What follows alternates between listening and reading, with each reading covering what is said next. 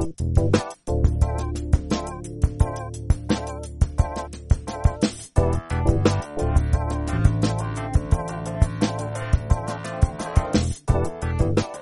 ¿qué tal? ¿Cómo están todos? Bienvenidos a un nuevo episodio de Cifras.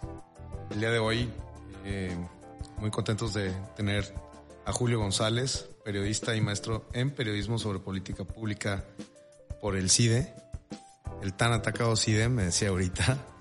Este, y muy contentos de tenerte porque el día de hoy vamos a hablar sobre un tema bastante polémico, que es la seguridad en México. Em, ya lo desarrollaremos más adelante. Además de eso, tendremos las cápsulas, inversión, empresa y Noticia. noticia de la semana. Con nosotros estamos Sofía Baroa, Luis Salazar y un servidor, Luis Escobedo. Así que sin más, comenzamos con este capítulo.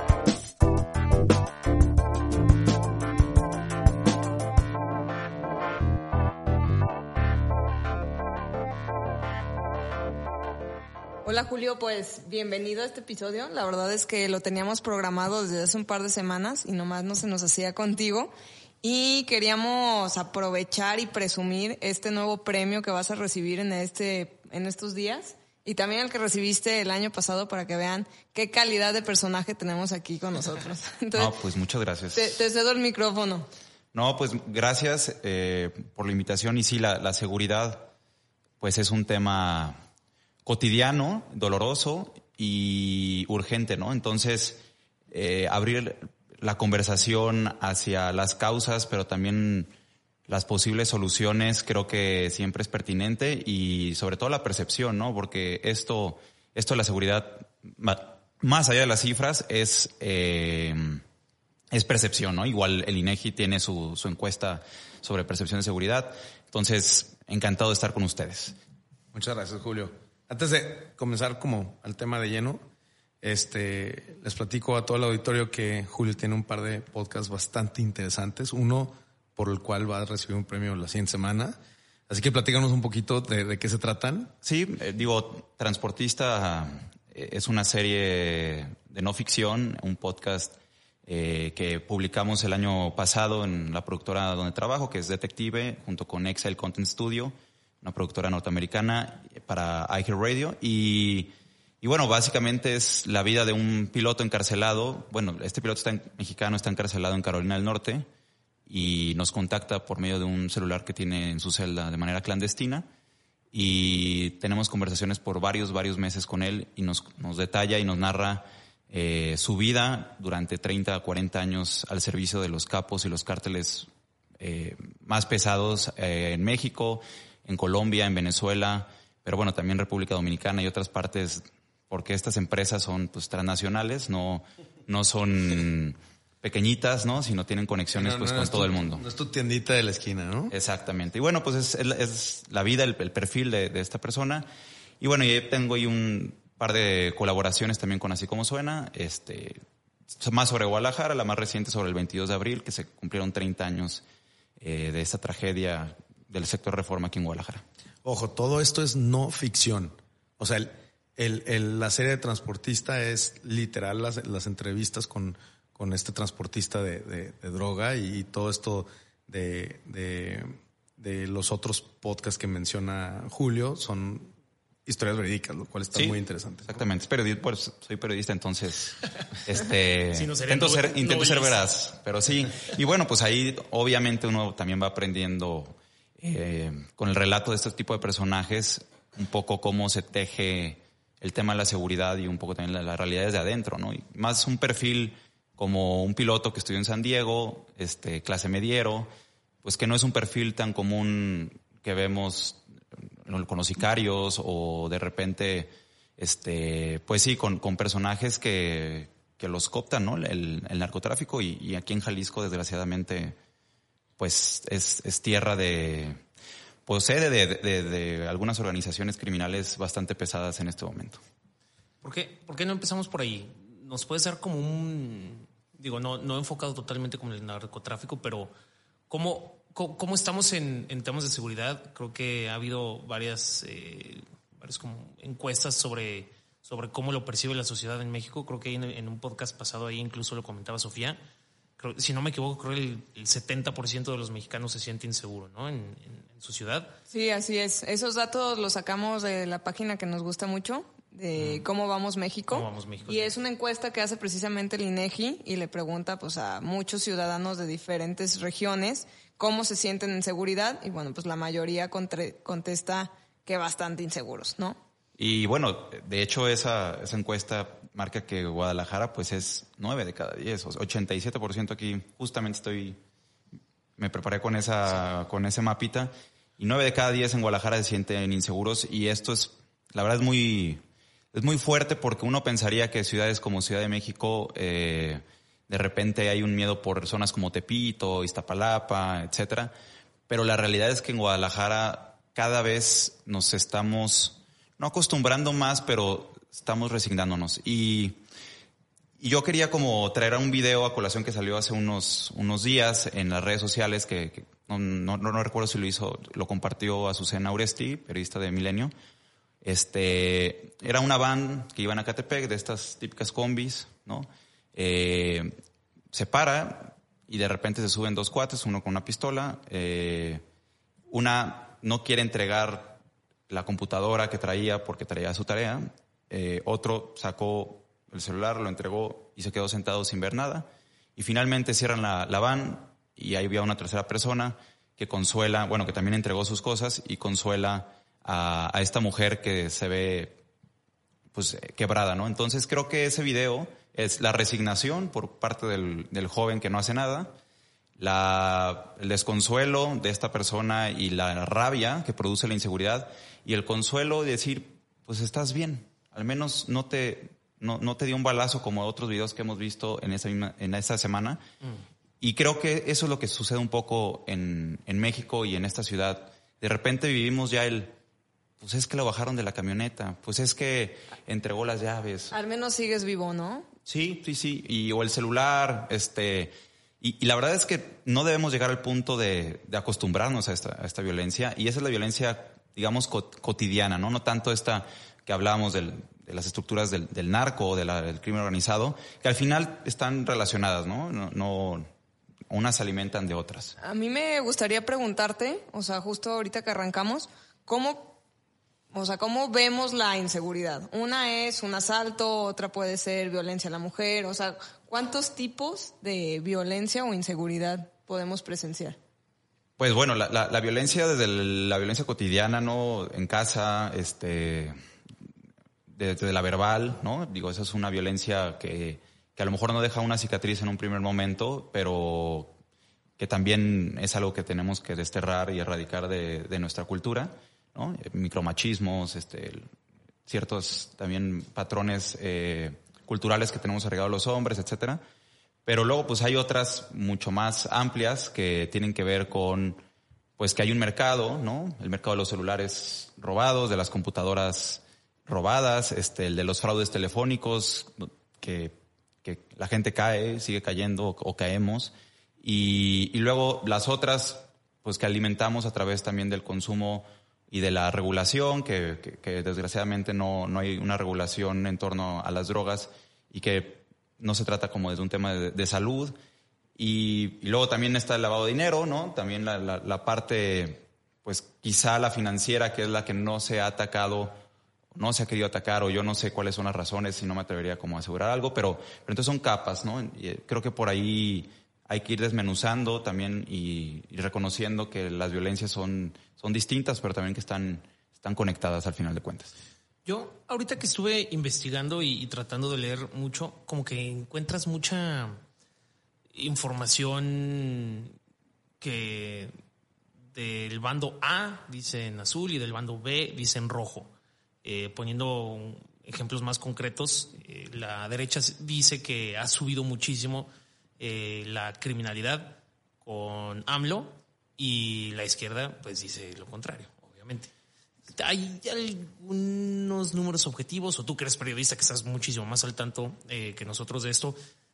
¿Hay algo más objetivo que tú nos puedas... Eh, la violencia va para arriba, o sea, pero eso, digamos que eso comenzó desde hace, desde 2006 cuando Calderón se viste de verde olivo en diciembre de 2006 y, y declara en Michoacán la guerra, ¿no?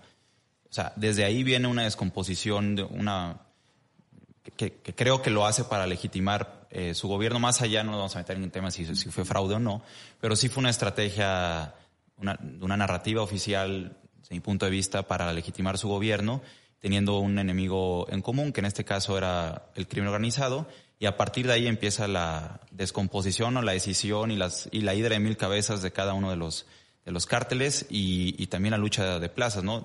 Este, posteriormente a eso fue, si no me equivoco, eh, cuando salen las primeras cabezas en un bar ahí en Michoacán, no sé si Zapatzingán o La Piedad, pero sí es Michoacán, eh, por esos meses, y ahí es cuando empieza la ola, ¿no? La ola como la conocemos. Y actualmente pues son entre 90 y 100 homicidios diarios en, en México. Eh, a veces en Guadalajara llegamos a los 8 o 9 en, la zona metropolitana en un día. ¿Al día? Podemos llegar en un día a eso. O sea, ha habido momentos en los últimos dos años donde podemos llegar a esas cifras pero no más son los muertos que aparecen, sino los que no están, los que no están y los que seguimos buscando, ¿no? Sí, los que de repente encuentran en fosas eh, clandestinas que nadie los había reportado y que eran cientos, ¿no? Y que vienen las madres de Sonora, como hace un mes, y con una pala y un pico y con el olor, con sus sentidos, encuentran esos cuerpos que la fiscalía pues no ha encontrado en años. Entonces, también hay la pregunta, ¿qué, ¿qué, qué, sucede con las fiscalías? ¿no? O sea, ¿cuál es la capacidad de investigación real de las fiscalías? ¿Es un tema de colusión o es un tema de incapacidad o es un tema de voluntad? Y creo que ahí se conjugan varias cosas, ¿no? O sea, hay la Fiscalía para la búsqueda de personas desaparecidas, no sé si es el nombre oficial o de localización de personas desaparecidas, este, en Jalisco no debe tener una gran capacidad de número de personas. O sea, cada día en Jalisco hay 16 mil personas no localizadas o desaparecidas.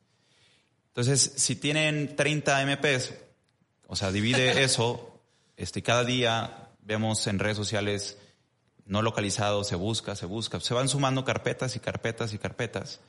Y evidentemente, pues no está tan fácil localizarlos. Pero también por otro lado, si las madres buscadoras, las cuales les reconozco su labor este, muchísimo, dan con, con, los cuerpos, ya sean de sus hijos o de otras personas. Entonces, ¿se está investigando de una buena manera o, o, qué está pasando? ¿no? O sea, el sistema judicial no está siendo expedito y no, no, le está funcionando a la sociedad y por lo tanto ese es un incentivo también para que la violencia continúe. ¿no? Claro. Ese es el incentivo que no pasa nada. Es más fácil desaparecer a alguien y ponerle encima concreto en una casa no va a pasar absolutamente nada y eso es lo más doloroso de todo. Sí, y el otro día platicaba con un amigo que justo iba a ser el Día de la Mujer y empezaban todas estas marchas de mujeres que he tenido la oportunidad de sumarme algunos años, este año no me pude sumar, pero me, me decía él, no, ¿sabes qué? Sigue igual, o sea, seguimos igual, no ha incrementado la violencia, más que nada ahorita que tomas el tema de las redes sociales, lo que ha incrementado es la difusión y la viralización de estas búsquedas. Y yo le decía, no, o sea, yo sí creo que ha incrementado y también obviamente ha ayudado esto y acababa de ser el caso de Devani. Entonces como que veías todavía más y más y más gente poniéndose de morado. Y justo, como que hace rato que estaba investigando también, me llamó la atención muchísimo este ranking, que también me dio bastante tristeza. Y ahorita me gustaría preguntarte cómo podemos hacerle para mitigar la, la violencia desde nuestro lado. O sea, como que yo cuando he ido a las luchas digo, bueno, estoy aquí, estoy apoyando, estoy tratando, pero ¿qué, realmente puedo hacer en mi día a día a pesar de que solo un día me paren las calles, ¿no? Y en el ranking veía que de las 50 ciudades del 2021, las más peligrosas, toman un ranking de todo el mundo, 18 se ubican en México, ¿no? Y de esas 18, bueno, pues eh, las más importantes obviamente han sido Celaya, Michoacán, varias ciudades de Michoacán. Y de las 50 ciudades, lo que me impresionó también es que 46 ciudades se ubican dentro del continente americano. Entonces dije, pues igual y no es solo México, sino es todo lo que tenemos en Latinoamérica, que igual y es un problema social o no sé si sea algo público.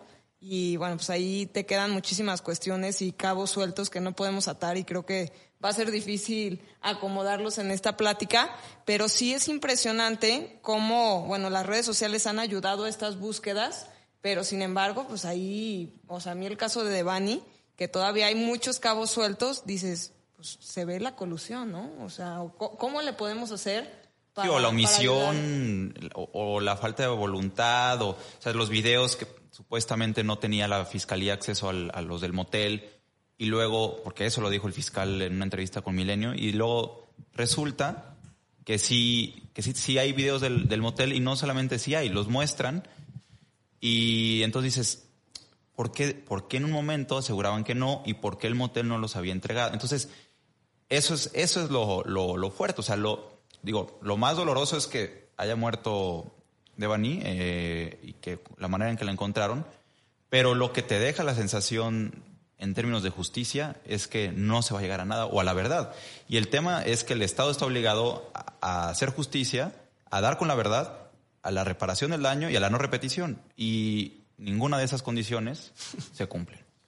Oye, justo lo que decía Sofía, ¿tú qué percepción tienes? Que la gente ahora es más consciente de esto porque se comparte más por redes sociales o realmente ha aumentado la tasa de todo? Híjole, es, está difícil la pregunta, pero definitivamente hay exposición, pero creo que también eh, hay que entender que los medios, o sea, el consumo, digamos, de contenidos existía antes de las redes y existían el show de la barandilla o estaba, no sé, los, los canales locales eran muchísimo más televisión de nota roja. Eh, existía la alarma, existía el metro, o sea, como que sí se reportaban los casos, ahora hay más casos, o sea, digo, esos números pues, ahí están, o al menos se denuncian más porque también hay una cifra negra casi 8 de cada 10 delitos no se denuncian, ¿no? Entonces, pues las cifras son simplemente las denuncias que se abrieron. Pero yo creo que sí, sí, se reportaban, lo que pasa es que también nosotros, pues ya crecimos, bueno, no sé con, quién lo platicabas, pero, pero creo que también es una conciencia del mundo conforme vas creciendo y lo que nos va importando y entonces también junto con las redes y esto, pues te haces más consciente de, la, de los problemas, en este caso, de la seguridad. También el espectro, que, que es algo que me parece muy bueno dentro de un contexto muy negativo, pero creo que el espectro en el que se considera algo un delito para denunciar ha ido creciendo. Ah, hace 20 años, al menos mi percepción era que cuando un hombre le gritaba a una mujer, posiblemente no sucedía nada y ahora ya... Eh, se en, el, exactamente, o sea, como que en, la, en la conciencia colectiva ya existe esta conciencia, valga la redundancia, de que, de que eso está mal y que hay que, y que está tipificado y que hay que, hay que denunciarlo, ¿no? Entonces, ese espectro para, para mí es algo que, que está sucediendo, bueno, insisto, dentro de un escenario eh, muy adverso. Pero te iba a preguntar, y es algo que también preguntaba Sofía, es cómo podemos atacar esto o mitigar un poquito estos, estos números desde nuestra cancha, ¿no? ¿Qué nos toca hacer como ciudadanos para poder aportar ese granito de arena y este y, que siga este espectro creciendo, ¿no? O, más denuncias, o no sé. ¿Cuál es tu percepción al respecto? Sí, bueno, y regresando también a lo de Latinoamérica, tiene que ver con la, también lo, lo complicado y la complejidad que es Latinoamérica en términos de de contexto. O sea, para empezar, por ejemplo, México pues está supeditado a Estados Unidos.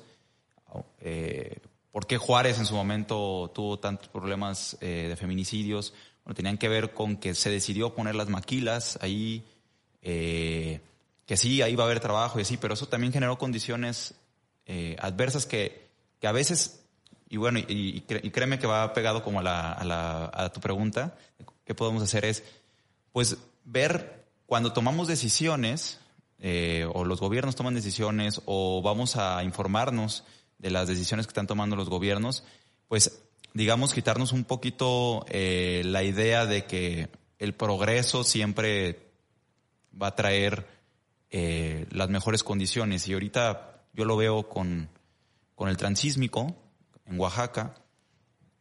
O sea, va a generar nuevas maquilas, va a generar eh, situaciones eh, adversas para las comunidades indígenas que pues van a poder rentar sus terrenos, sí van a ganar durante 10, 8 años dinero, pero, pero ya no van a poder vivir del campo, que es, que es una manera de, vivir. Y claro, Es muy fácil decir esto desde donde estoy sentado sin tener la pobreza a cuesta, sí, pero también las decisiones que se toman en política pública, eh, en ese caso el tren Maya, el tren transísmico, pues van a modificar las dinámicas y inevitablemente van a abrir campos pues a estas organizaciones criminales o a situaciones que también pues las mujeres se van a van a trabajar en ciertas cosas y los hombres también pues pero al final estamos en un país todavía donde la, pues, sí las mujeres sufren y lo padecen más que nosotros donde van a padecer desgraciadamente asesinatos y desgraciadamente violaciones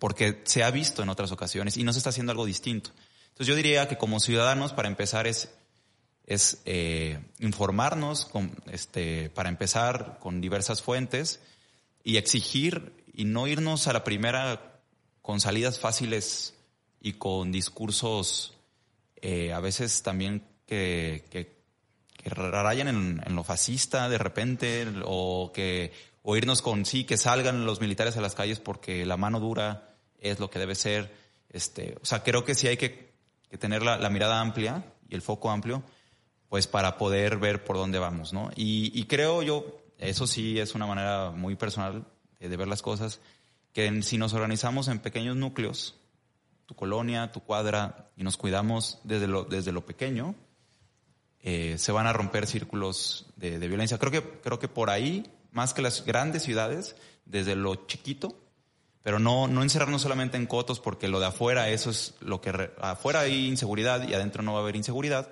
sino organizarnos con los vecinos y cuidarnos en, en, la cuadra, pues. Desde ahí, desde ahí podemos empezar las cosas. Y suena utópico, pues, pero, pero es lo que yo veo de salida. Yo, yo ahí te quiero dar una respuesta. Yo no soy periodista, pero. Por favor. yo sí creo que hoy en día, digo, no, no sé si antes también, pero las drogas recreativas eh, siento yo que están en mayor consumo que nunca. Eh, está eh, el TUCB, está la cocaína, está el MDMA, está el ácido, o sea, todas estas drogas recreativas y son, yo les llamo blood drugs, ¿sabes? O sea, para que alguien aquí en un bar se pegue una línea de coca, seguramente tuvo que pasar por varios muertos y mucha violencia. Y yo sí creo que la, el narcotráfico y todo pues, toda la cadena de comercialización, si así se puede llamar, están totalmente correlacionados incluso con hasta la violencia familiar, ¿sabes? O sea, igual no uno uno, pero sí creo que tienen mucha correlación. Entonces, yo ahí respondiendo a qué podemos hacer como ciudadanos, tratar de, concientizar a la gente que, que una línea de coca tiene muchísimo impacto a tu alrededor, ¿sabes? No, no es solamente como, ah, bueno, pues se pegó una línea de coque, ya no pasa nada. O se dio un dedazo de M, no pasa nada. No, güey, sí, sí pasa mucho. ¿Sabes? El, estar consumiendo eso, eh, indirectamente estás apoyando al crimen organizado y eso no está padre. Es incongruente que te estés quejando que no puedes dejar tu coche estacionado o, o, que, o que tienes miedo de salir a caminar con tu novia eh, a la calle si cada mes te, te estás pegando una fiestota con drogas recreativas. ¿sabes? Yo creo que mucho también puede empezar por ahí. Pero eso es un poco también lo que, lo que dice Julio, ¿no? Es, es, es, la línea de coca o es vivir en un condominio en un coto con bardas. O sea, eh, no es solamente el tema del narcotráfico.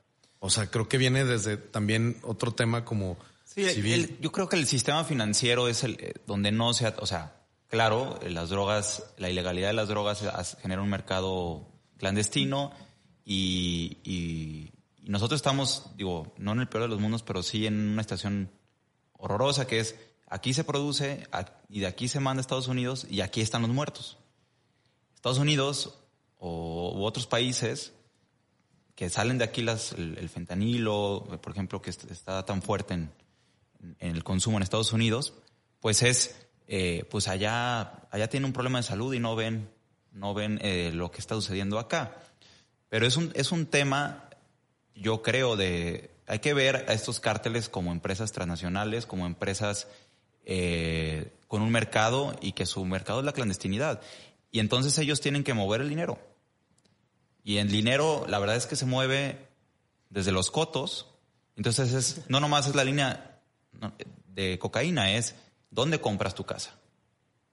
Sí, yo, yo justo quería agregar eso. Creo que los mercados financieros, digo, la UIF y varias otras entidades le están echando ganas con estas nuevas leyes de lavado de dinero y no usar recursos de terceros para no tener ahí cuentas de, de sobrenombres pero la realidad es que pues finalmente esa lana se filtra por algún lado, ¿no? Entonces, la lana que se utiliza para vender órganos, la lana que se utiliza para todos estos pisos que tienen que pagar en muchas ciudades por tener un local abierto, o sea, toda esa lana por algún lado se filtra, ¿no? Igual y eh, quedó en Panamá, pero cómo lo cruzaron a Panamá, o igual y se fue a las Maldivas, no sabemos pero o se construyen torres, digo, estamos en Guadalajara en una zona financiera, entre comillas, que mucha lana es cuestionable de cómo se construyeron estas torres, porque volteamos aquí al lado y vemos 15 pisos vacíos, ¿no?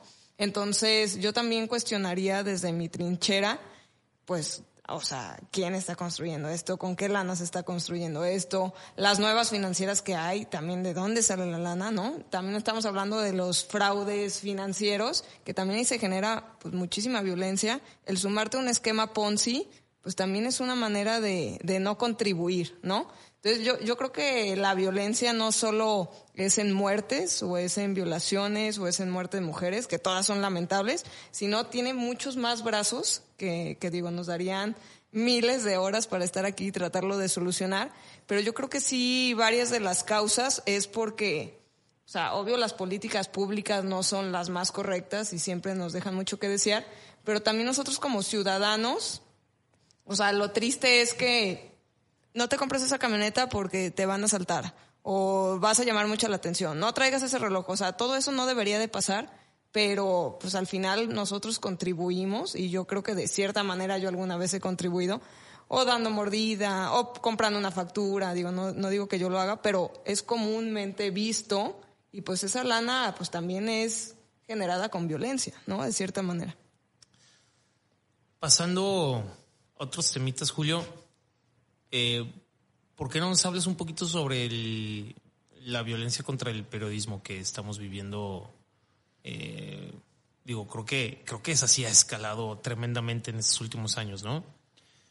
Sí, eh, desde, desde el año 2000 más o menos ha habido un incremento de periodistas asesinados que luego, o sea, que se relaciona con su labor, porque sabemos que si hay entre 90 y 100 personas asesinadas al día, pues se pueden ir ahí muchas profesiones, pero la cosa es, o sea, ¿por qué eh, recalcar la violencia contra el periodismo? O sea, también me gustaría como aclararlo un poco también como, como reportero yo, como comunicador, pues es porque te asesinan, te hostigan, te amenazan por ejercer un derecho y un derecho que abona a la democracia y que al final es un bien público, que es la información, es decir, un bien eh, para todos, ¿no? Y que es de todos.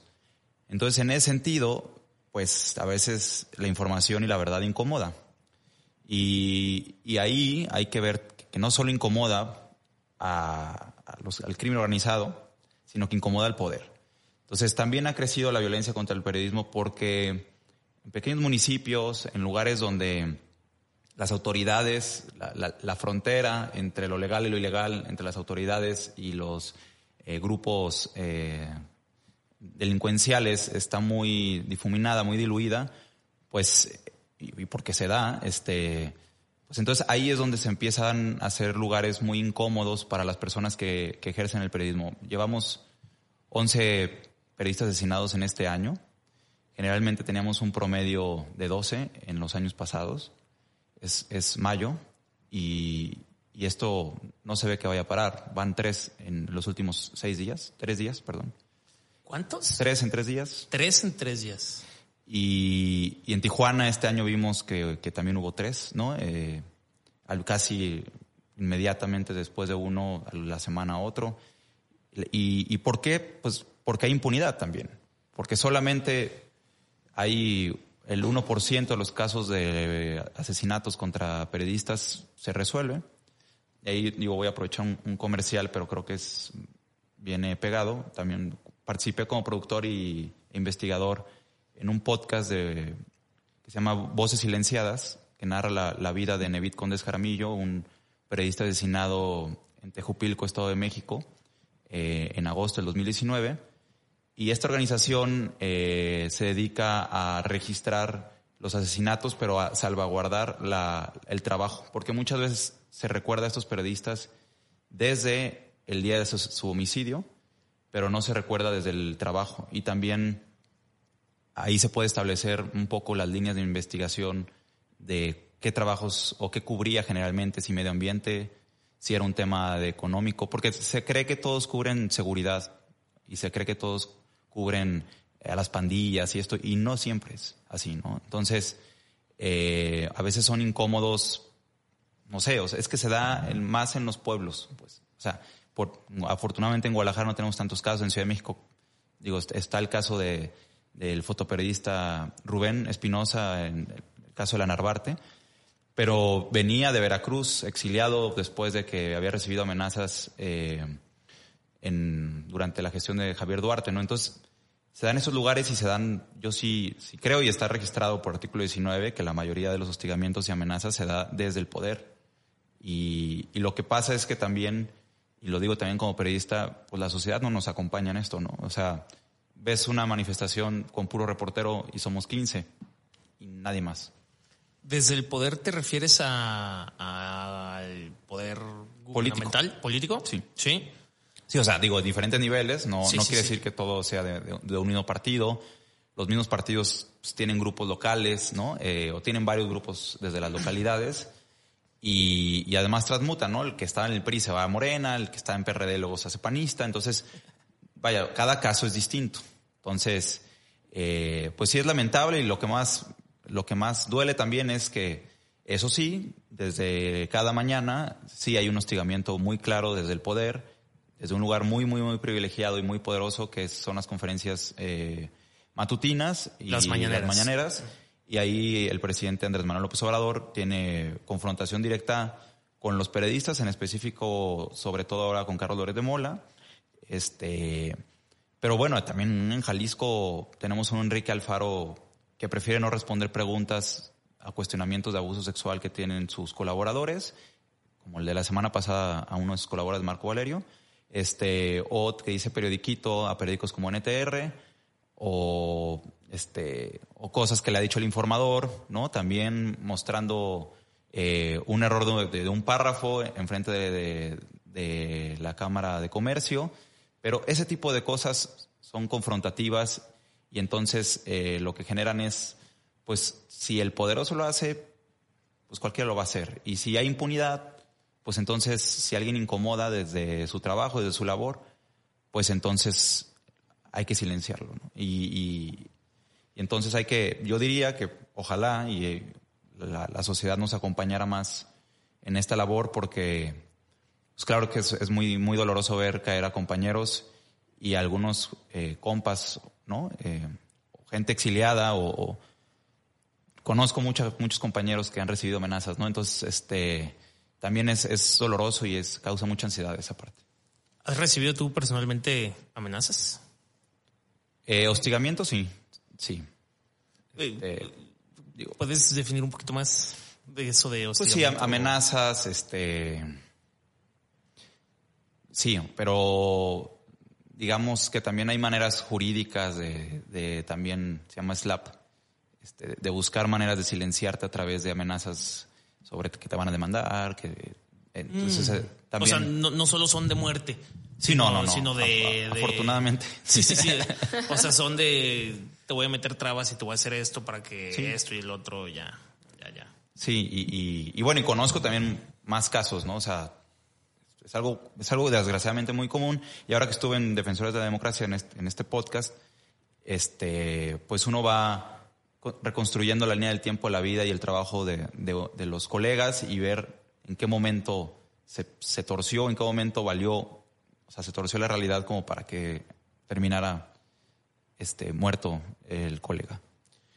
¿Y qué te hace, no solamente a ti, sino el, gremio, o sea, ¿qué, te qué les hace seguir como buscando ese, como esa búsqueda de, la verdad, o sea, la motivación día a día es, o sea, verdaderamente hacer un cambio o es como poner las cosas en, eh, claras y que el cambio venga después o cuáles son las intenciones de, de toda esta gente, periodistas que están haciendo frente, que a lo mejor uno como sociedad no lo reconoce por atarantados.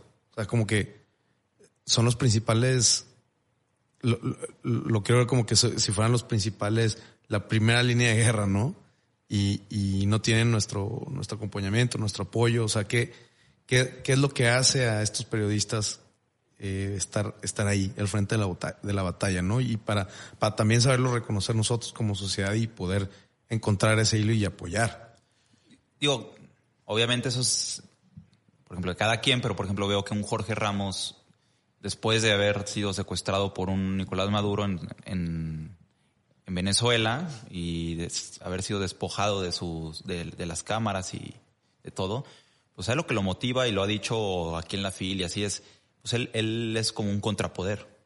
Entonces, eh, a él me imagino que lo motiva esa parte, pero a mí en lo personal, a mí me gusta entender la realidad, eh, contar historias y que esas historias, eh, pues de alguna manera hagan pensar que este mundo puede cambiar, ¿no? motivar. En otras ocasiones es eh, registrar algo que no está bien hecho, ¿no? Desde, desde también desde la política o desde los gobiernos y buscar ajustar un poco el mundo, ¿no? O sea, y, que la gente tome decisiones pues informadas. Suena idealista, insisto, y de, y de tríptico de universidad para que te metas, pero es que, es que sí, es entre la vocación y, y pues la misión un poco también de vida, pero también yo tengo muy claro que, que si una historia no estoy seguro de publicarla porque me siento vulnerable y no he tomado los, las medidas porque uno se va haciendo de protocolos, eh, entonces yo no lo publico. O sea, sí, sí hay que estar como truchas con, con esa parte. Este, y pues nada, de la, de la sociedad, pues, pues un poco que yo entiendo que a veces no tenemos el mejor prestigio y, que a veces los, los medios no, no, sirven a la ciudadanía, sino sirven a las empresas. Pero también los, yo compartiría un poco que es, los medios están hechos de personas y las personas a veces, como en cualquier empresa, pues tiene que hacer un poco lo que le marca, ¿no? Pero uno de repente puede meter sus goles con buenos temas y buenas investigaciones.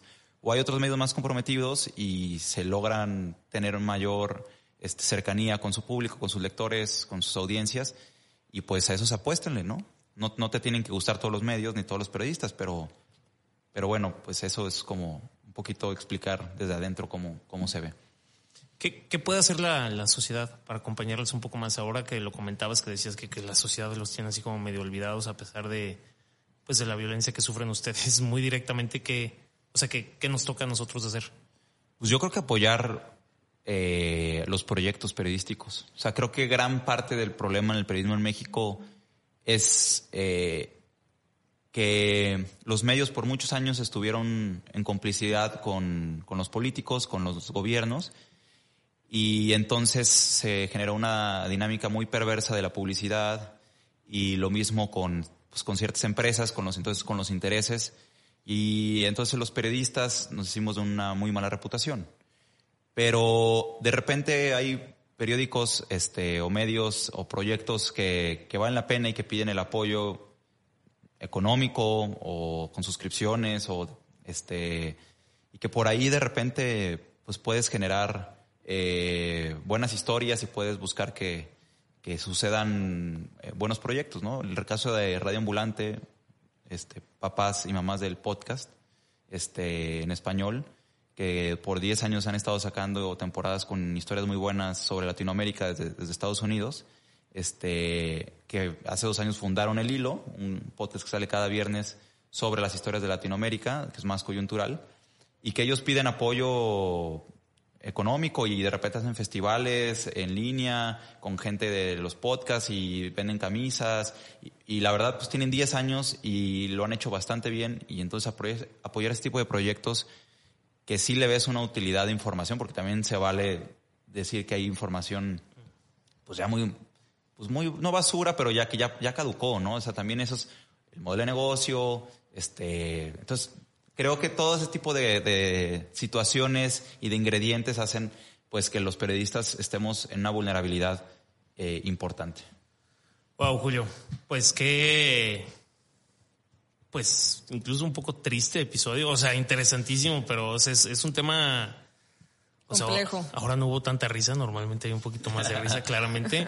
Qué, qué labor la de ustedes, de verdad. Eh, incluso nosotros cuando empezamos un poquito cifras también en redes sociales decíamos, es que la gente tiene que estar un poquito informada de, de lo que pasa. Cero se acerca a nuestro trabajo al tuyo, pero eh, al menos decir en esto miente la derecha y en esto miente la izquierda, eh, porque todos quieren como pues, agua para su molino.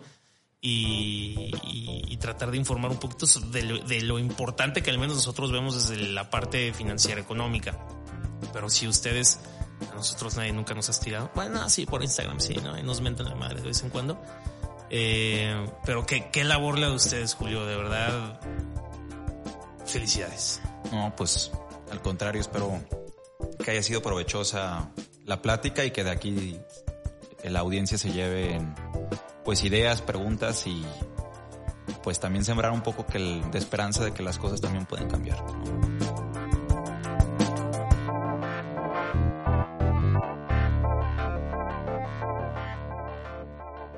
Pues estamos de regreso a las cápsulas de la semana. Eh, Chinos proponía empezar con una noticia un poquito feliz para animar el ánimo aquí. Entonces, venga, Chinos. No, eh, más que feliz es, es eh, como a mí me impresiona mucho porque es de un deporte que un, un poquito cada vez está más en boca de todas y de todos es la Fórmula 1, ¿no? Este, yo me acuerdo que veía la Fórmula 1 con, con mi tío y mi jefe en el 98, 2000 y y verdaderamente no había este furor. Sí, mucha gente lo veía, pero no había este furor por la Fórmula 1, ¿no? Y nada más para ponernos en contexto, en 2016 Liberty Media compra por 4.4 billones de dólares eh, la Fórmula 1. Se lo compra al que era el, obviamente, al que era el dueño, que era Bernie Eccleston, y este, y se lo compra en un momento donde la Fórmula 1 era un deporte sumamente masivo había más de 600 millones de personas que veían la Fórmula 1 hasta 2008, como para darles un eh, en contexto, ¿no? Pero para 2016 ya había caído esa, esa audiencia en un 40%. Todo tiene que ver porque Bernie Eccleston era como un, es un, un, como un, tiene un culto al automovilismo muy, muy fuerte. Entonces, en lugar de hacerle entender a las nuevas generaciones eh, cómo es que eh, funciona la Fórmula 1 y por qué es tan chingona y bla, bla, bla, él prefería este como seguir hablándole a, las personas grandes que ya vienen como con un bagaje de, todo el tema de, Fórmula 1 y demás, ¿no?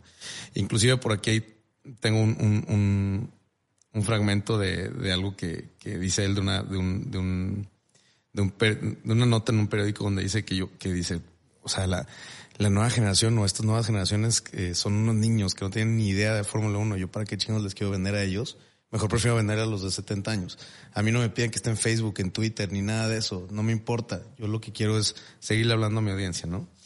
Entonces, Libre, ahí es donde entra Liberty Media y dice, aquí hay un tema y aquí hay una área de oportunidad bastante fregona, ¿no? Entonces lo adquieren en 2016 por 4.4 billones de dólares. Entonces, e-, ellos ellos veían que había una audiencia muy, muy fuerte en, en Estados Unidos. O sea, nada más para hacerles un, un ejemplo, la Fórmula 1 en aquel entonces era tres veces más grande, o sea, el nivel de audiencia era tres veces más grande que la NFL, pero era ocho veces menos rentable que la NFL. Entonces, es cuando dicen, aquí hay algo que hacer, ¿no? Entonces, todo fue un tema de medios y de comunicación. Liberty Media empieza a soltarles un poquito más de de cuerda a los equipos y les da chance que los equipos empiecen a hablar desde sus eh, redes sociales y desde su comunicación como equipos y empieza a generar como toda esa dinámica que, que empieza a, a, efervecer la Fórmula 1, ¿no?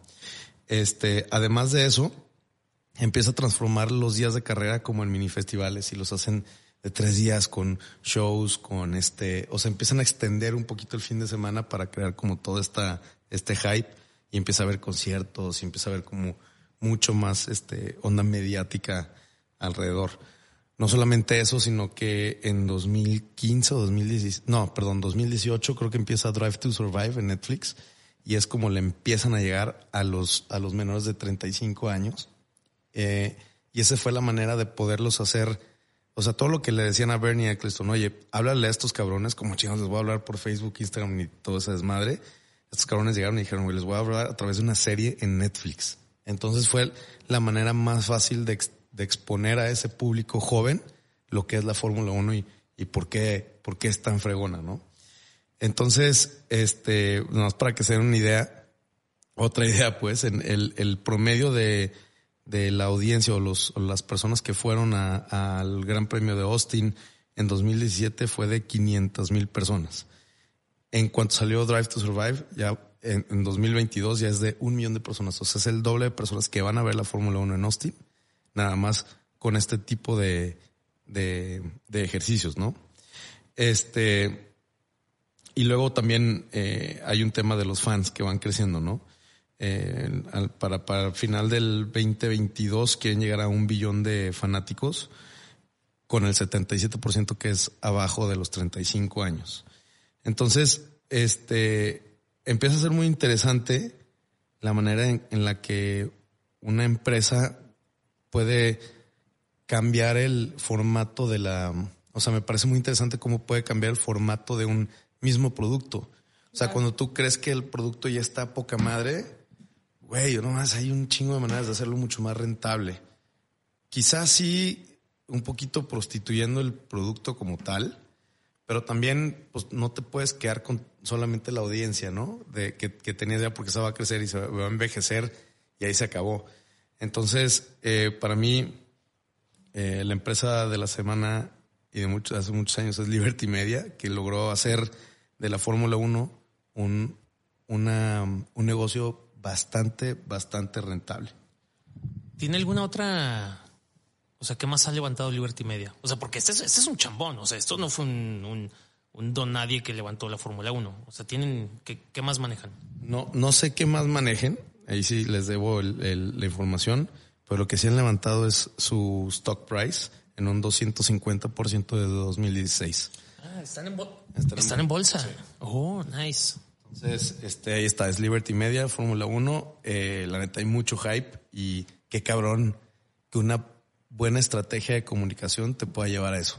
No hicieron nada más que eso. El, el, el, el producto ya estaba nada más estaba siendo mal comunicado. ¿no? Enfocarse a un nuevo mercado, ¿no? Como que me, recordó un poco a la historia del Lego, que igual y también era como una empresa que ya se veía estancada, sin novedad y demás, y cómo le dan al mercado joven, o sea, al mercado joven millennial, de, oye, ten tus Star Wars, ten, o sea, también es un mercado que está enfocado para niños chiquitos de 0 a 3, bueno, de 6 meses a 3 años, cómo lo hacen para que ya muchos de nosotros tengamos en nuestro stand de la oficina un Lego, ¿no? Y, historias bien padres. Gracias por compartirla. Sí. Hasta, pues hasta como gobierno, ¿no? O sea, la comunicación, o sea, yo creo que, por ejemplo, las mañaneras son en materia de comunicación una fregonería. O sea, no, no que me gusten, sino que logran su objetivo. Pues tiene, un spot publicitario todas las mañanas, en el cantidad de tiempo que todo el mundo está hablando de eso. impone la agenda, todo, todos van a hablar el resto del día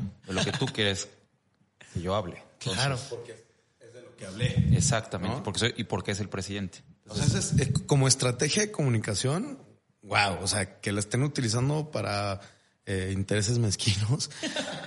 es otra, otro tema, pero como estrategia de comunicación, pues sí es cierto lo que dices. O sea, al final del día van a hablar todo el pinche día de lo que se habló en la mañanera y el siguiente día de lo que se habló de la siguiente mañanera y sucesivamente. Es el presidente del que más se habla. O sea, estoy seguro que en la sobre, en todo momento, este, en la vida de todos, está transversalmente sí. No, y que a veces, para bien y para mal. Sí, y, y que a veces hay un tema, no sé, no tengo algo ahorita en mente Ah, por ejemplo, lo, de Gertz Manero, que incluso también lo comentamos aquí, las llamadas que se filtraron. Y güey, AMLO habló de otra cosa en la mañanera y adiós. Y Gertz Manero ahí sigue impune y no pasó nada, ¿sabes? Sí. Pero, comunicación clave, ¿no? O sea, a mí el ejemplo más clarísimo actual fue Samuel García, cómo se robó una elección en tan pocos años. No, pero la esposa, él no. Sí, o sea, gracias a él y su esposa, especialmente a su esposa, como... Pero dice se robó como se robó o se robó como agandalló y, o sea, se robó de una manera como estratégica. Ajá, lo decía de manera estratégica. O sea, a mí aplausos a su comunicación. Supieron cómo comunicar, cuándo comunicar y qué comunicar para que se hablara de ellos, se dieran a conocer y ganar una elección de Y aprovechar un error. El error de Clara Luz este, con Nexium, ¿no? Este, que no supo cómo deslindarse de eso y ahí es cuando se da punto de inflexión en las encuestas. Sí. Comunicación. Vientos. Eh, yo tengo una, pues no es empresa de la semana, porque es una pésima empresa, pero tengo que comunicar, sobre todo porque yo, yo aquí en el podcast había dicho, les puedo asegurar que el barril de petróleo puede estar al doble del precio de lo que estaba en esos ayeres, cosa que sucedió. Ahorita el precio del petróleo está al doble y Pemex en el primer trimestre del 2022 no tuvo pérdida. Tuvo ganancia de 122 eh, mil millones de pesos en el primer trimestre de, este año. Entonces, pues me supercallaron la boca. No, bueno, abonan a toda la pérdida que llevan, ¿no? Eso, justo eso quiero decir. A ver, ok, sí, tuvieron ganancia, pero les tengo aquí resumida la, la pérdida de los últimos tres años. En 2019 fue aproximadamente 300 mil millones de pesos, en el 2020 480 mil millones de pesos y en el 2021 225 mil millones de pesos, pero acuérdense que el año pasado la pérdida se aminoró porque, porque Hacienda les dio otros 250 mil millones de pesos. Si no, la pérdida del año pasado hubiera sido de 500 mil millones de pesos. Entonces, todo junto, la recuperación que ha tenido ahorita es del 9% de la pérdida de los últimos tres años. Entonces tampoco hay que emocionarnos mucho, eh, pero, pero, pero qué bueno. Sí, sí, sí, sí. Digo, un poquito lo que platicábamos también el otro día, ¿no? El, eh, a lo mejor la apuesta esta de la refinería en Texas y, todo lo que la apuesta al, tema de petróleo, o sea, como que veíamos muy cercanas las energías renovables, pero le faltan, les falta un chingo para, para hacer las que mandan. Digo, pero también le salió esa, esa chiripa, ¿eh? O sea, si, si, no, si no hubiera guerra, el precio no estaría así y hubieran salido con pérdidas. O sea, no. sí, concuerdo. O sea, lo de Texas y lo de dos bocas yo tampoco lo veo como error, pero. Pero, pero sí. O sea, hay, hay muchas variables externas, o sobre todo fueron variables externas las que resultaron en un ejercicio positivo este primer trimestre del 2022. No porque tengamos una fregonería de Pemex aquí operando la energía. Ah, de acuerdo, de acuerdo, pero bueno, eh, salió con utilidades.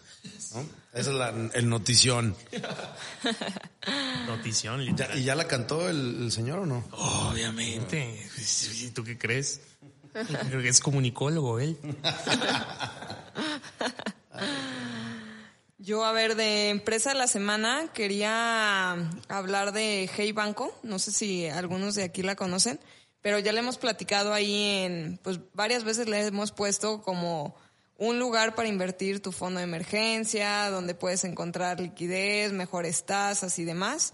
Y bueno, pues esta empresa es una empresita de Banregio, del grupo regional, y pues en los últimos días se ha visto afectada, digo, todavía no sale Hey Banco como a dar el anuncio oficial, pero ya varios usuarios a través de redes sociales y quejas a través de Twitter y grupos de Facebook, ya hay muchos grupos de fraude Hey Banco y más que nada es que se han vaciado las cuentas de muchos usuarios, ¿no? Entonces, peligroso, sí, todavía no se sabe por qué. Al parecer fue tema de phishing, que es esto que por algo te llegó un correo que supuestamente era Hey Banco y tú compartiste tus contraseñas y pues por ahí te metieron el golazo. Entonces otra vez hablamos de, de la violencia o de que estas cosas pueden pasar, que te roben tu identidad, que manden correos a través de cuentas falsas. Entonces siempre, siempre, siempre yo quería volver a poner aquí en la mesa cuando estés hablando de inversiones, dinero, información privada, checa muy bien la fuente y de verdad, pues no compartas tu información. O sea, a menos que tú sepas que estás hablando con un ejecutivo casi casi cara a cara, porque esta información puede ser filtrada y usada en tu contra y pues tener ahí represalias bastante importantes. Entonces, bueno, ahorita Hey Banco no ha dicho nada. Todos los usuarios han pedido un doble factor de autentificación, que sea que te manden un SMS para confirmar la entrada o que haya una aplicación que te ayude a abrir la cuenta. Todavía no tienen esas seguridades ahí en Hey Banco, que se me hace raro porque pues finalmente es hijo de un bancote que sí tiene esas seguridades y bueno, pues ahorita lo más recomendable, porque también a mucha gente, si antes se llamaba David, ahora se llaman Juan y demás, o sea, cambiaron muchos datos personales de estas cuentas, pues cuiden mucho sus datos. Yo sé que muchos tienen cuenta en Hey Banco porque tenía, tiene productos bastante interesantes de tarjeta de crédito y tarjeta de débito que te dan muchos puntos. Y procuren cambiar su contraseña o cambien su contraseña. Traten de no darle su información a nadie y ahorita pues absténganse un poquito en lo que sale pues un dictamen final. Oye, estoy viendo que llevan siete días además sin poder utilizar sus cuentas. Sí, muchas tarjetas están bloqueadas, o sea, al parecer sí, sí es un problemita grande. ¿Sabemos el monto de, del robo? No, no. ¿O cuántas cuentas? ¿No, no, se ha dicho nada? Nada. Todo, todo es información que está circulando por redes y la única comunicación que ha dado Hey Banco es nosotros no te estamos pidiendo tu contraseña a través de ningún medio y demás, pero no ha habido una conferencia, anuncio, mail o algo que, que haga... Pues... O sea, están dejando crecer la crisis. O sea, no tienen una buena comunicación. Una mala estrategia de comunicación de crisis. Exactamente. que, que, lleven a AMLO de asesor. No, pues ahí tienen que responder eh, rápidamente para no dejar estos huecos de información. Porque eso al final. Exactamente, sin incertidumbre y pues así se manejan los mercados, ¿no? Sí, literal, incertidumbre. Entonces, pues el fondo de emergencia y más que nada que nosotros como que de repente poníamos esta opción como fondo de emergencia, pues si querías tu dinero para una emergencia que te pasó en estos días, pues tienes tu tarjeta bloqueada y demás, entonces, pues red flag. Y otra cosa que me habían recomendado a mí, Sofi, no me acuerdo si fuiste tú, pero es no tengas todo tu dinero en una misma cuenta, como diversifícalo en tres o cuatro cuentas de débito, porque luego una puede fallar o sucede esto, o una la tienes vinculada a una tarjeta de crédito y quieres evitar como que se te haga el cargo automático, como si es bueno tener como dos o tres cuentas. Yo siempre digo para todo, ¿eh? Tarjeta de crédito, de repente llegas y ¡Ah! ahorita nos está fallando Visa. Ah, bueno, pues tengo Mastercard, ¿no? Porque ya muchas veces andamos en la vida sin cash, es la realidad. Y luego también cuentas de débito, pues también, oye, que se cayó el sistema de, no sé, BBVA o de Scotiabank que falla un poquito más. Y todas esas cosas, o sea, es mejor siempre respaldarte con un backup, igual en el fondo de emergencias. Yo, yo siempre les digo, ténganlo en dos cuentas porque justo pueden pasar estas cosas y pues te ayuda un poquito. Sí, sí es más chinga, definitivamente, pero pues ahí te, puedes apoyar. Pues ya se lo saben, pónganse truchas. Y bueno, si alguien tiene un chisme veredicto, háganoslo saber eh, para poderlo compartir con nuestro público. Sobre Hey Banco. Exacto. Sobre lo que quieran, pero. Julio, una noticia o una empresa que quieras criticar o aplaudirle o. Yo, yo quería preguntarte. A ver. Eh, ahorita que fue la gira latinoamericana de AMLO, que fue mucho, pues a visitar, creo que es la primera vez desde que empezó su mandato, digo, ya viajó a Estados Unidos, pero la primera vez que hace un viaje fuera de Estados Unidos, y bueno, visitó a, pues a todos los países latinoamericanos. Ahí tuvo pues una, una plática con Nayib Bukele y presidentes de otros países. Y mucho, bueno, la intención de la gira, eh, a lo que yo tengo entendido, era para hablar de la inmigración y ver cómo, pues cómo le hacían, ¿no? Y también ahí, pues el proyecto, o de los grandes proyectos que tiene AMLO es el de Sembrando Vida, y creo que también ahí están haciendo cooperación. O sea, ¿tú cómo ves estos proyectos sociales que se combinen con otros países? Oh, claro que las regiones, o sea, México está conectado con Centroamérica y, son problemas regionales, pero, pero hicieron, Sembrando Vida me parece que es un, programa, eh, digamos que vende espejitos. Eh, finalmente están deforestando o sea, al, final la gente que se dedica al campo tenía que tener hectáreas libres para poder sembrar. Entonces cortaron lo que tenían, les llevaron eh, árboles pequeños que van a tardar mucho tiempo en, crecer, en, dar vida, y, les van a dar, sí, su cheque, su, bueno, su dinero en, los, directamente en, las tarjetas, me imagino que del Banco Bienestar, y, pero se está haciendo, digamos, que pues algo en contra de lo que supuestamente era, que era reforestar el, el, campo y las zonas rurales, ¿no? Entonces, yo por ahí en, en, México, yo creo que es un, programa que además ya ha sido revisado por, por algunos trabajos periodísticos que se ve que no, no está funcionando. O sea, en temas de política pública, sus resultados, su evaluación no, no se vinculan con, eh, o sea, cuando se hicieron los estudios para solucionar el problema que tiene que tener un, la política pública para poder es, tener una justificación, pues no, no, no está atacando ese problema. O sea, el campesino agricultor no está mejor que antes después del programa. Sí, y, y al contrario, o sea, hay, hay, hay, daños, digamos, colaterales en términos de medio ambiente. Entonces. Pero, eh, ahí no será un poco selection bias, o sea, un, un sesgo de que igual y si hay 100 hectáreas bien plantadas y hay 5 que sí talaron para hacer, para, para sembrar, o si hay una gran cantidad de hectáreas que las están talando, eh, o sea, considerable para, para poder entrar a este programa? Bueno, yo al, al, hace un año estuve en Chiapas y en esa zona y, pude ver grandes, o sea, muchas partes donde estaban pequeños arbolitos nada más y antes había árboles y, sí me comentaron que es parte del, del programa Sembrando Vida. Eh, hay otros, otros, este, te digo, reportajes que, se han hecho en Michoacán, de Luis Mendoza, un, amigo y compañero, también donde hablan del programa y cómo pues, realmente el apoyo es, es complicado. Ahora, en Centroamérica se, se, hace con el objetivo de, de supuestamente de quitar las causas por las cuales la gente toma la decisión de partir de casa, ¿no? Que son pues, la, la, pobreza, la, la violencia, eh, dar mayor desarrollo, digamos, económico a las familias. Pero, pues no sé, o sea, no me queda tan claro que, que, esté solucionando el problema de la migración, ni siquiera es problema, fenómeno de la migración. Y lo que sí creo es que seguimos siendo el muro, ¿no? El muro ahora de Biden. Sí, yo justo quería dar ese, ese comentario, que no, digo, no sé si tampoco tenga ese sesgo selectivo, pero yo he visto unos videos de ahora de la Guardia Nacional o de Fuerzas Armadas contra los migrantes o sea, eh, estilacho acá. Y represión, este. No, pero patadas en la sí, cara, sí, sí. este, cásalos, eh, ve por ellos, o sea, algo humanamente eh, asqueroso. Lo que nos indignaba en Arizona, ¿no? Exactamente. Entonces, yo no sé si todo esto lo esté haciendo como, como para dar ahora una buena cara, siendo él el gran comunicólogo que es.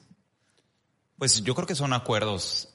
Eh, entre naciones, ¿no? O sea, creo que por ahí va, o sea, no, no, no se redujeron los números de la, migración y no tendría por qué ser así en todo caso.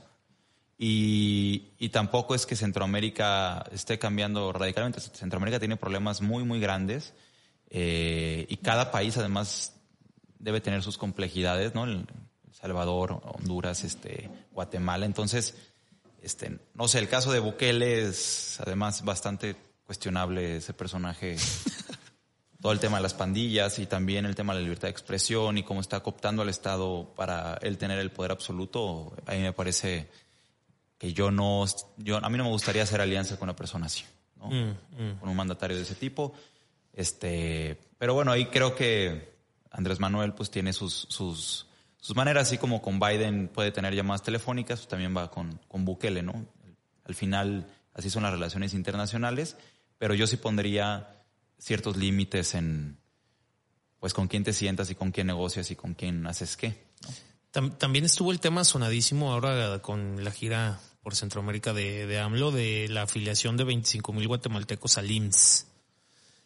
Yo leí muchas cosas muy malas, o sea, en contra de los mexicanos, no tenemos ni medicinas, ya están afiliando 25 mil guatemalte, guatemaltecos más. Pero también estaba leyendo que son guatemaltecos que tienen permiso de migración, que trabajan en México y que O sea, y que en todo caso los patrones están pagando, eh, pues así como cualquier empleado aquí en México, tienes un empleado, el patrón paga y el empleado también aporta. Entonces, pues, si están trabajando aquí legalmente, ¿cuál es el problema de que estén cotizando el IMSS? Yo eso no, yo eso no lo veo malo. Al contrario, digo, órale, qué bien que un extranjero que está trabajando aquí le den la misma seguridad social, porque finalmente está formalmente trabajando con, y, aportando. O sea, no es, no es como que se esté robando el sistema de salud, ¿sabes? Sí, que el sistema de salud esté mal, que el IMSS no se dé abasto, no, no tendría que ser excluyente de quitarle o restarle derechos a la seguridad social que, puede tener cualquier persona independientemente de su nacionalidad. Supongo que ha de ir la raíz de esos comentarios que hay cierto subsidio a la salud, ¿no? Entonces, como por qué darle subsidio a gente extranjera. O sea, comparto tu opinión, pero quiero entender de dónde viene la raíz. No, yo creo que es, lo hemos dicho varias veces, la derecha es la peor oposición del mundo actualmente. Entonces, cualquier cosita le tienen que agarrar un mal, un mal argumento para, para... El nacionalismo.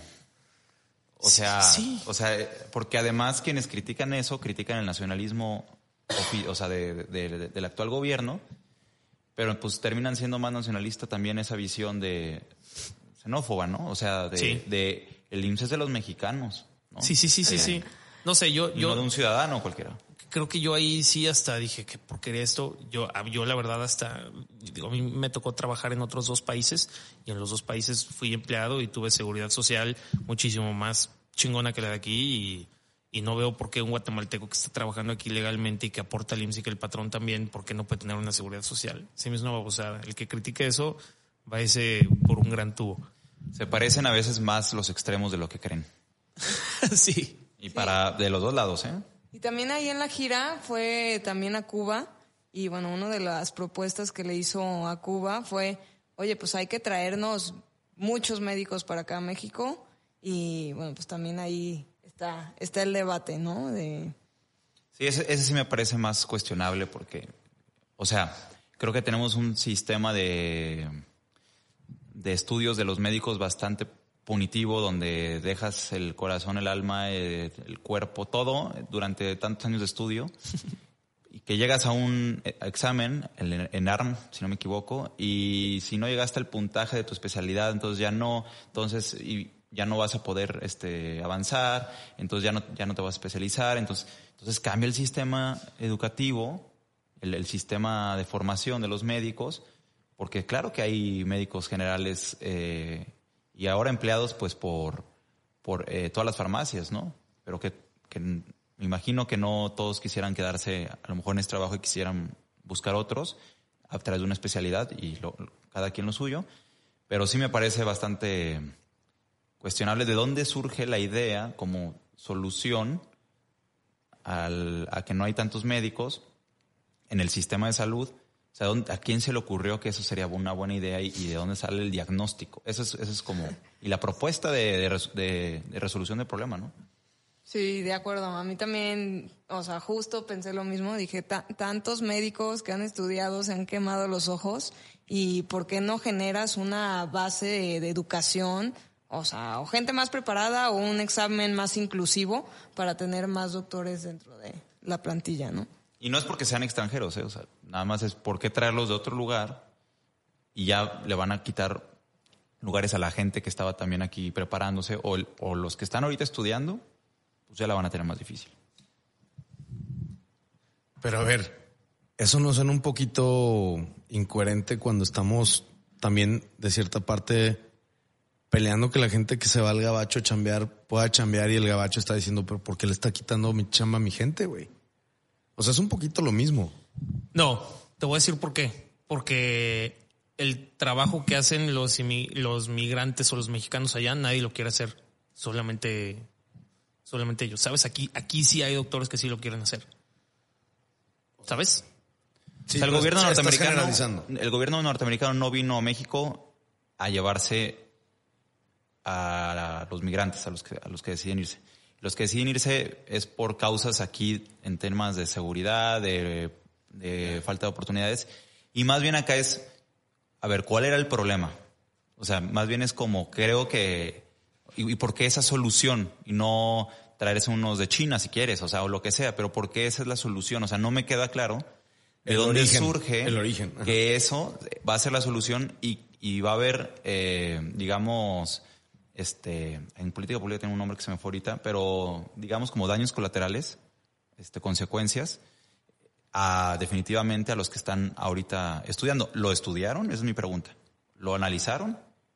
A lo mejor sí, y yo, y yo no lo sé, pero eso es lo que yo me cuestionaría un poco. Claro, creo que Venezuela lo hizo, o sea, porque entiendo que los cubanos tienen muy buena educación médica y como por eso fue, ok, tráete a los cubanos y no te traigas a los nicaragüenses. Digo, no conozco a los nicaragüenses en sentido de salud, pero, o sea, creo que de ahí surge, pero sí, o sea, concuerdo que deberían de haber profundizado un poquito más en el tema antes de, de poner estas políticas. Es que si tienes un problema en el, tema de la medicina y los médicos, en México sí lo tienes. O sea, hay mucha gente que no logra como colocarse en, en- en clínicas. O sea, ese es, creo, si no tuviéramos eso, creo que entonces otro escenario sería. Sí, parece, parece un poquito como, como el, como si se hubieran echado unas cheves un día anterior y una idea de startup, ¿no? Oye, güey, si nos tenemos unas personas de acá, sí. A la, a Y la el Javi día- Noble. Y el día, ajá, y el día de mañana ya, pum, noticia, ¿no? Sí, es, es lo que te decía, esa es la diferencia. O sea, el tema de los migrantes ahí en Estados Unidos también es un tema de oferta y demanda laboral, ¿sabes? O sea, muchos van para allá porque saben que hay oferta. Y, y no es como que muchos doctores estén entrando aquí porque tenemos muchísimas plazas médicas, ¿sabes? Es un poquito lo que va. Pero bueno, eh, rapidísimo, creo que última noticia. Eh, queremos comentar lo de lo del AIFA. No, que de las chivas de, de la IFA, eh, creo que aquí incluso Chinos comentó que, ¿quién fue? Edsel, ¿no? Edsel, que fue a, al aeropuerto, no está feo, ¿no? Como presume la derecha, al parecer. No, no, sí, sí está feo, pero está nuevo y bien hecho. O sea, está culero. O sea, no es como lo presume la derecha. En diseño no, no gusta, pero fu- funciona, digamos. Ah, Al parecer, Al parecer con funciona. seis vuelos al día. Al- Sí. Con eso funciona. Los baños funcionan, etcétera. La cosa que pasó ahora es que creo que fue el, el sábado. El sábado que iba aterrizando un avión e iba despegando otro. Ahí casi hay un, hay un gran accidente. Y el, la Federación Internacional de Pilotos de Líneas Aéreas, no me acuerdo cómo- cuáles son las, este, las siglas de esa, de esa entidad, están reportando que el operar los dos aeropuertos, el IFALPA, gracias, los, los dos aeropuertos, el operar los dos aeropuertos al mismo tiempo está teniendo muchos problemas eh, de tráfico aéreo y que ya ha habido muchas incidencias de aviones que se quedan sin, o sea, o con una carga muy baja de combustible porque tienen que estar dando muchas vueltas antes de que les den eh, pues la autorización y el permiso de, de aterrizar. Entonces, eh, no, no sé, o sea, te lo quiero preguntar a ti, Julio. ¿Tú, ¿Tú cómo ves ese tema? O sea, fuera de lo político y que lo canceló y este, hubiera estado mejor lo otro y todo. Sí se sabe que, o hay investigaciones reales que el, tra- o sea, que ahí no debía de haber un aeropuerto por el tráfico, por la geografía de, este, ahí de, del lugar, que ya ves había un cerro y que no iban a poder aterrizar bien. ¿Cómo está todo eso? Mira, lo, que yo sí pude ver con mis propios ojos porque vivía en el tren de aterrizaje hace unos meses, este, pues es que hubo cambio de rutas, ¿no? Eh, por mi casa, en la del Valle, este, era cuando aterrizaban cada tres minutos y ahora ya eran donde salían y también cuando iba a la azotea veía un poco el, el- el- el cielo y ya eran los cinco aviones, si los, los alcanzas como, como a ver, a diferencia de aquí en Guadalajara, pues que no tenemos tanto movimiento, ya es un, un, vuelo por minuto, más o menos, es ya sea llegando o saliendo, este, aproximadamente. Y, y eso, pues, definitivamente lleva su tiempo calibrarlo, me imagino, no, no debe ser eh, tan sencillo. Yo me cuestiono por qué en algún momento estaban tan en la negativa las aerolíneas de volar desde, desde el Felipe Ángeles y, luego decidieron sí mandar ciertos vuelos.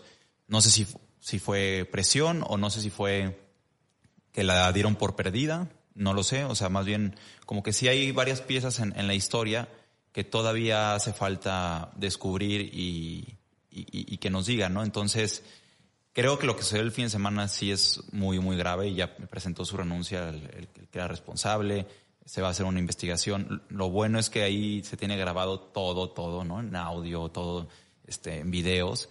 Este, pero definitivamente sí hay una situación compleja que se acaba de dar, eh, pues recién inaugurado a dos, a un mes, dos meses ya casi el Felipe Ángeles y que se tiene que resolver, pues por el bien de todos. De todos. sí. ¿No? Y punto, ¿no? Entonces, eh, pues nada, no, no, no tendría como una respuesta así contundente, pero no me gusta hacerlo así. Pero sí hay muchas preguntas que hacerse de, de, de, de todos lados, ¿eh? O sea, ¿por qué unos no querían y luego sí? ¿Qué es lo que, qué negociaciones hubo? Eh, ¿Va a crecer o no ese aeropuerto en cuánto tiempo? Si no crece, entonces, ¿qué? Este, se están poniendo de acuerdo entonces entre los militares que operan el, la torre de control de allá y acá no. Entonces, o sea, ¿qué, ¿qué, es lo que también, porque eso está hecho de personas y qué tanto también están chocando entre quienes se organizan entre eso. Yo, yo creo que por ahí la condición humana nos, nos lleva más que a pensar en gobiernos y en cosas totales, ¿no? Creo que, creo que por ahí viene también el error eh, del fin de semana, pero, pero hay que esperar. Muy bien, pues ya nos alargamos bastante en este episodio. Estuvo, es que estuvo muy interesante el comienzo, eh, 40 minutos sobre inseguridad.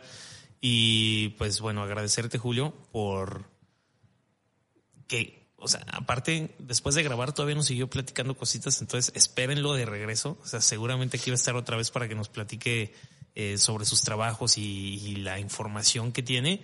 Entonces, de verdad, Julio, muchas gracias por darte la vuelta y por compartir aquí con nosotros los micrófonos. No, pues gracias, gracias a ustedes. El micrófono es adictivo, entonces esta invitación la, la disfruté mucho y, la verdad, este, la pasé bastante bien, aunque hablamos de temas no tan, tan amables en todo momento. Pero me voy a ver a ver Netflix para ver eh, la serie de la Fórmula 1. no, y creo que ya lo, lo que puede seguir, que estaría bastante interesante, sería hablar de un tema específico, movimiento zapatista. Sí, sí, es movimiento zapatista, sí. Sí, el zapatismo. El zapatismo, exacto. O sea, es como hablar específicamente de eso y poder como entenderlo todo de lleno, estaría chingoncísimo. Así es que muchas gracias y felicidades por todo lo que haces. No, eh, muchas gracias a ustedes por invitar. Gracias. Y yo solo quería agregar, ¿tienes redes sociales donde te puede seguir la gente?